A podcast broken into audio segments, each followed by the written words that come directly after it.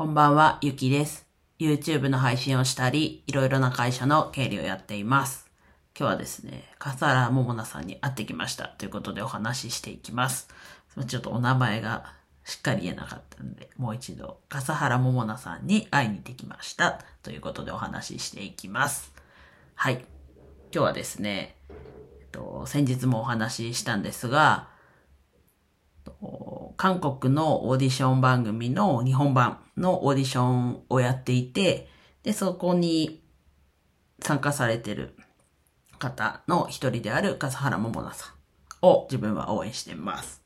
で、今日会いに行ったっていうのは、イオンモール幕張新都心で、と、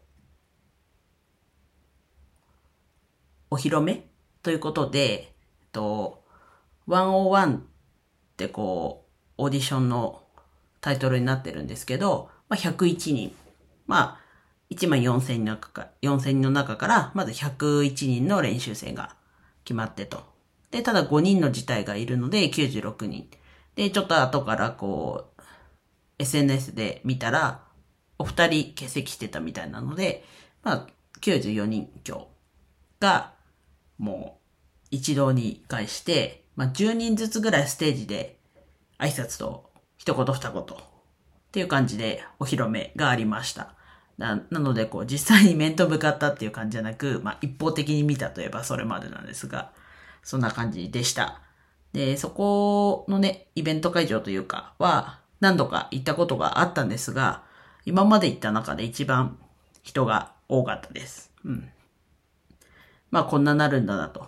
まあ、すごい時は多分もうちょっもっともっとすごくなる方とかいるのかなと思いつつも、結構いっぱいいました。で、さ、写真撮影、撮影 OK で、それを SNS に上げるのも OK っていう状況でした。で、自分は、なんだろうな、こう、撮影はあんましてなくて、一緒に行ったパートナーが動画を撮ってくれたりしてはいたんですけど、で、結構周りもね、K-POP 系なので、若い子、ね、制服着た子とかもいっぱいいて。で、自分は、あの、キンブレ？ペンライト？まあ、キンブレっていう商品名ですけど、を持っていったんですが、まあ、自分が見た限り誰もいなくて、まあ、あれ持ってきてよかったのかなと思いながらも、そこを持ってたのと、あとは、久しぶりに名前を呼ぶっていう意味で叫びました。で自分がちょうどコロナ禍の時期にアイドルのイベント全然行ってなかったんで、ちょっとそこの時の状況、我慢するとかっていう状況もなかったんですけど、まあ久しぶりに大きな声を出したんですが、まあ出し方を忘れています。はい。これ声ちょっと治ったんですけど、終わった後とか結構声がガラガラしてたんですが、うん。そんな状況でした。